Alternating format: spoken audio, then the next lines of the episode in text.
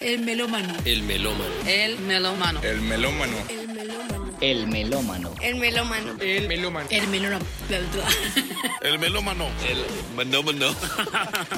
El melómano. El melómano. ¿El melo qué? ¿Qué es eso? Es algo con melones, ¿no? Para los que no saben, melómano es alguien que ama la música, no alguien que se coge un melón. ¿Qué se cuentan los melómanos? ¿Cómo me les va? ¿Cómo ha ido todo? Aquí estamos en medio de unos días bien extraños, llenos de miedo y confusión. Pero a pesar de todo, nuestra eterna compañera la música siempre está para llenarnos de algunos destellos de alegría dentro de la inmensa tristeza que nos causa ver tantas muertes y tantos países siendo plagados por esta epidemia. Como siempre y guardado en la casita quien les habla es su amigo y servidor Joan Marín, el melómano.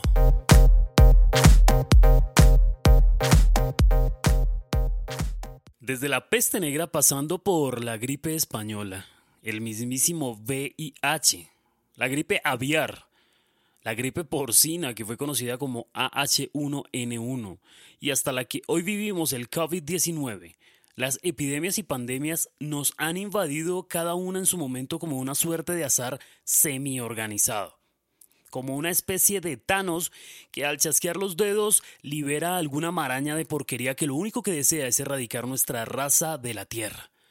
Sin embargo, hubo una epidemia que entre lo bizarro y lo curioso nadie creería cierta pero que sucedió y que lejos de lo que hubiéramos pensado, tuvo bastantes muertos en su conteo.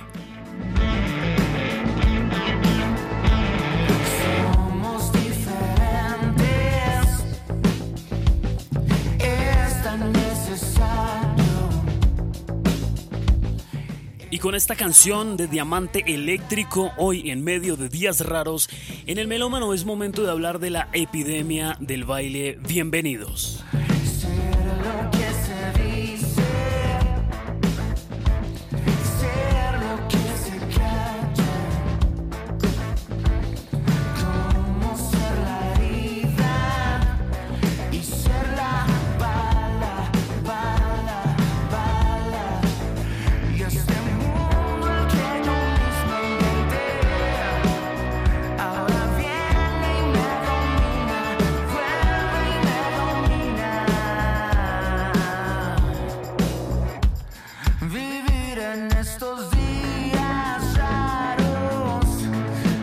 Como lo escucharon hubo una epidemia de baile y no se trata de las que pasan a fin de año con las navidades o las fiestas de aguinaldo donde todos bailan con todos hasta que el cuerpo aguante.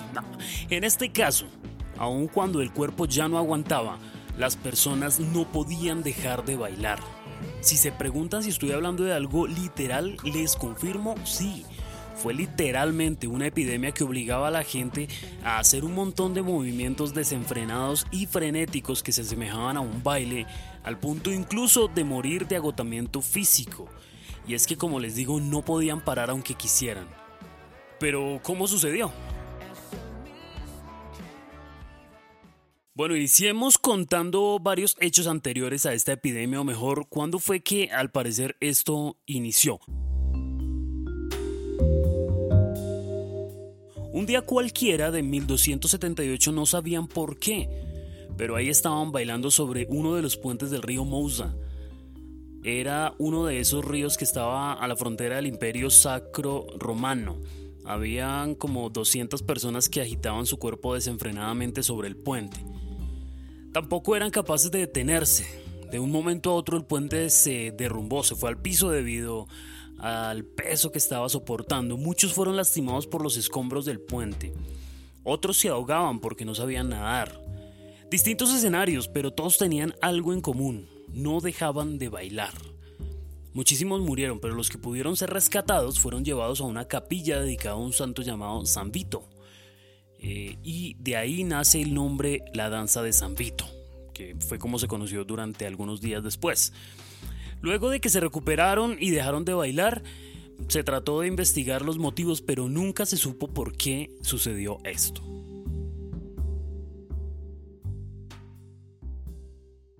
Estos casos se siguieron registrando a través de la historia. Uno bien documentado sucedió un siglo después, muy cerca de donde sucedió el que les acabo de contar. Pero este fue aún más curioso porque afectó a ciudades que estaban hasta 400 kilómetros alrededor. Y, y, bueno, ah, es que ok, olvidé contarles que unos años antes del primer episodio, el del río, hubo un caso en el que los niños de un pueblo, sin haberse...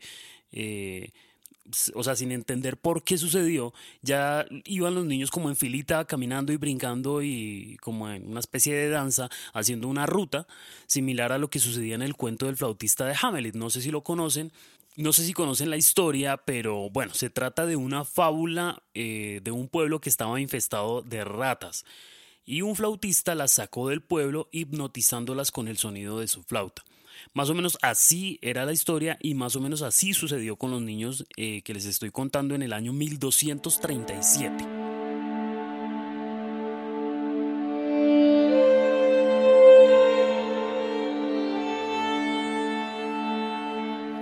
Pero bueno, hubo muchos casos más eh, y hubo estudios que trataban de identificar el motivo. Otros decían que esto era obra de Satanás.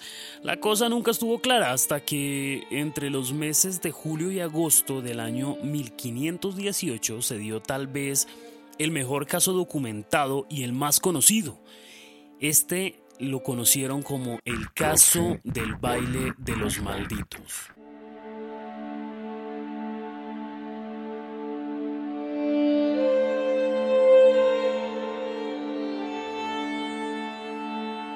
Se llamaba Trofea. Iba al mercado como de costumbre cada mañana para llenarse de provisiones para los alimentos del día.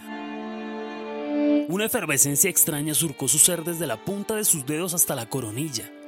Por los aires se observa la canasta volando. La multitud inmediatamente dirige su mirada a ella y lo que se encuentra es un tanto aterrador para la época. Trofea era presa de un enloquecido movimiento de cuerpo que parecía ser un baile, pero que en lo absoluto se disfrutaba como tal. Trofea se movía y pedía auxilio porque simplemente no quería moverse, pero tampoco le era posible detenerse por su propia cuenta. Al día siguiente aún continuaba bailando y una semana después 34 personas más se le habían unido. Al pasar un mes la curva había crecido a 400 bailarines. Este hecho que se dio en Estrasburgo fue algo sin precedente y por supuesto causó pánico entre los habitantes. Por algo le decían el baile de los malditos. Todos intentaban pararlos, detenerlos, pedirles que dejaran de moverse, pero nada, nada, absolutamente nada funcionaba. Paracelso, que no es el primo del paracetamol, no, no, no, no, fue un médico suizo del Renacimiento que documentó estos hechos muy, muy bien detallados.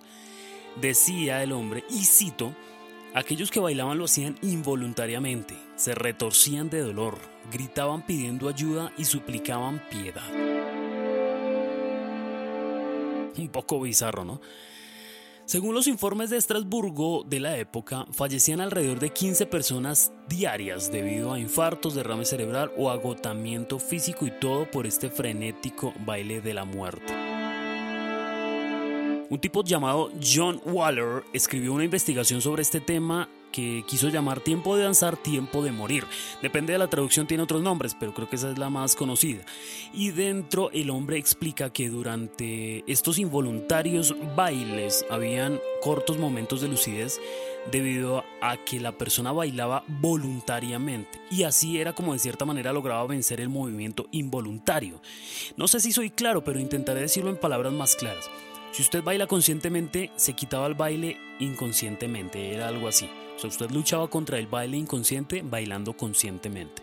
Esto se convirtió en una especie de leyenda urbana que cobró algo de sentido, al punto en que los dirigentes de Estrasburgo pusieron una ley en la que se pedía que las personas bailaran y lo hicieran conscientemente como una suerte de cura al mal que los aquejaba.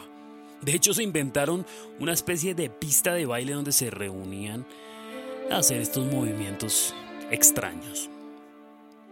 Era en esa misma pista donde se llevaban a los contagiados para que bailaran a fin de eh, que fueran curados. No hay una escena más macabra que esta de ver un grupo de personas moviéndose frenéticamente tratando de curar su mal. Era aún más macabro verlos caer fatigados e infartados, llegando a su último aliento y muriendo en una pista de baile pública como si se tratara de un show creado para entretener al público. A veces la ignorancia de nuestros gobernadores se va a puntos malignos de ingenuidad y este tipo de cosas son las que suceden. El confinamiento o el aislamiento obligatorio. El jefe de Estado ha planteado la necesidad de hacer un aislamiento inteligente. Rubén Darío Bayona nos cuenta, nos resuelve. Creyendo que las causas de la plaga eran de tipo sobrenatural y convencidos de que solo con más baile la podrían erradicar, las autoridades decidieron contratar entonces a músicos profesionales para mantener a los endemoniados en constante movimiento. Eso suena patético, pero es para que se den cuenta de que, bueno, de que esto de, de, las medidas estúpidas para detener una epidemia no son solo de este tiempo. Díganme, ¿no se les hace familiar este tipo de medidas? No se preocupen, no importa de qué país me escuchen, siempre hay ignorancia en medio de nuestros pueblos y de nuestros gobernantes, por más país desarrollado o subdesarrollado que sea. Ya estos tiempos nos han demostrado que eso de que hay un país desarrollado y otro subdesarrollado, eso como que ya no, no, no dice mucho realmente. Al fin y al cabo, pues somos seres humanos, fallamos todo el tiempo. ¿Quiénes somos nosotros para juzgar? Lo del coronavirus, eso de que este no se puede uno abrazar, hay que abrazarse, no pasa nada, o sea, este, y así, o sea, nada de, confrontación, de pleito. John Waller, el investigador del que les hablé hace un momento, concluye lo siguiente respecto al contratar músicos, y cito, la medida fue un desastre. La alcaldesa de Bogotá ya salió al paso recordando que frente a la propagación rápida, lo único inteligente es quedarse en casa. Hubo que esperar hasta principios de septiembre para que la epidemia dejara de atacar. Un buen día de buenas a primeras los que sobrevivieron dejaron de bailar y así sin más ni más, este pueblo pudo descansar de esta epidemia.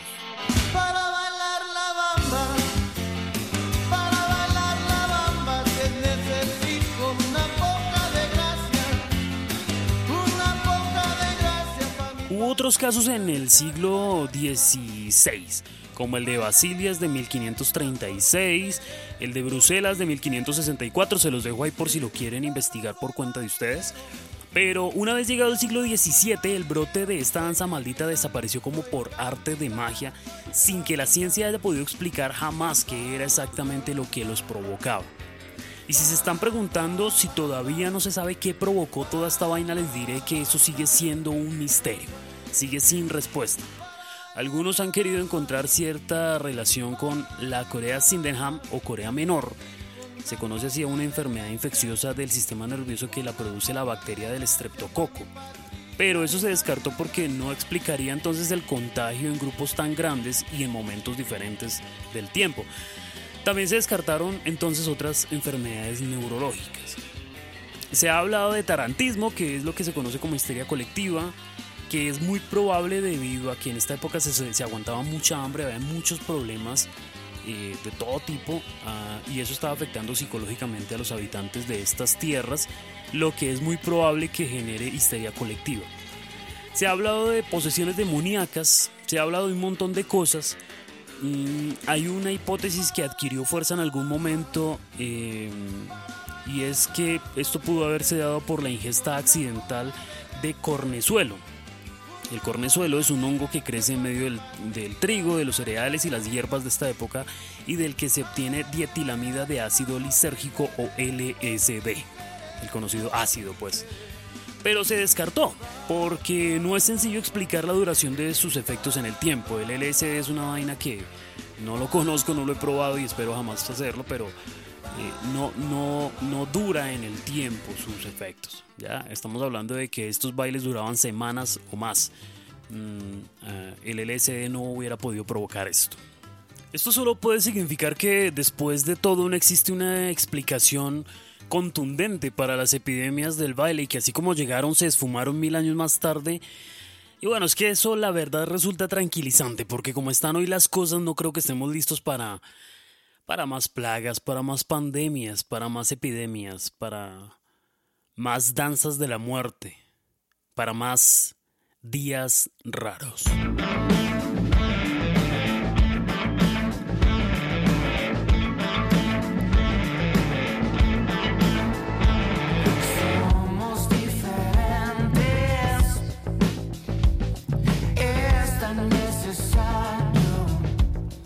Yo solo quiero aprovechar la oportunidad para recalcar la responsabilidad y cultura que debemos adquirir sobre esta situación.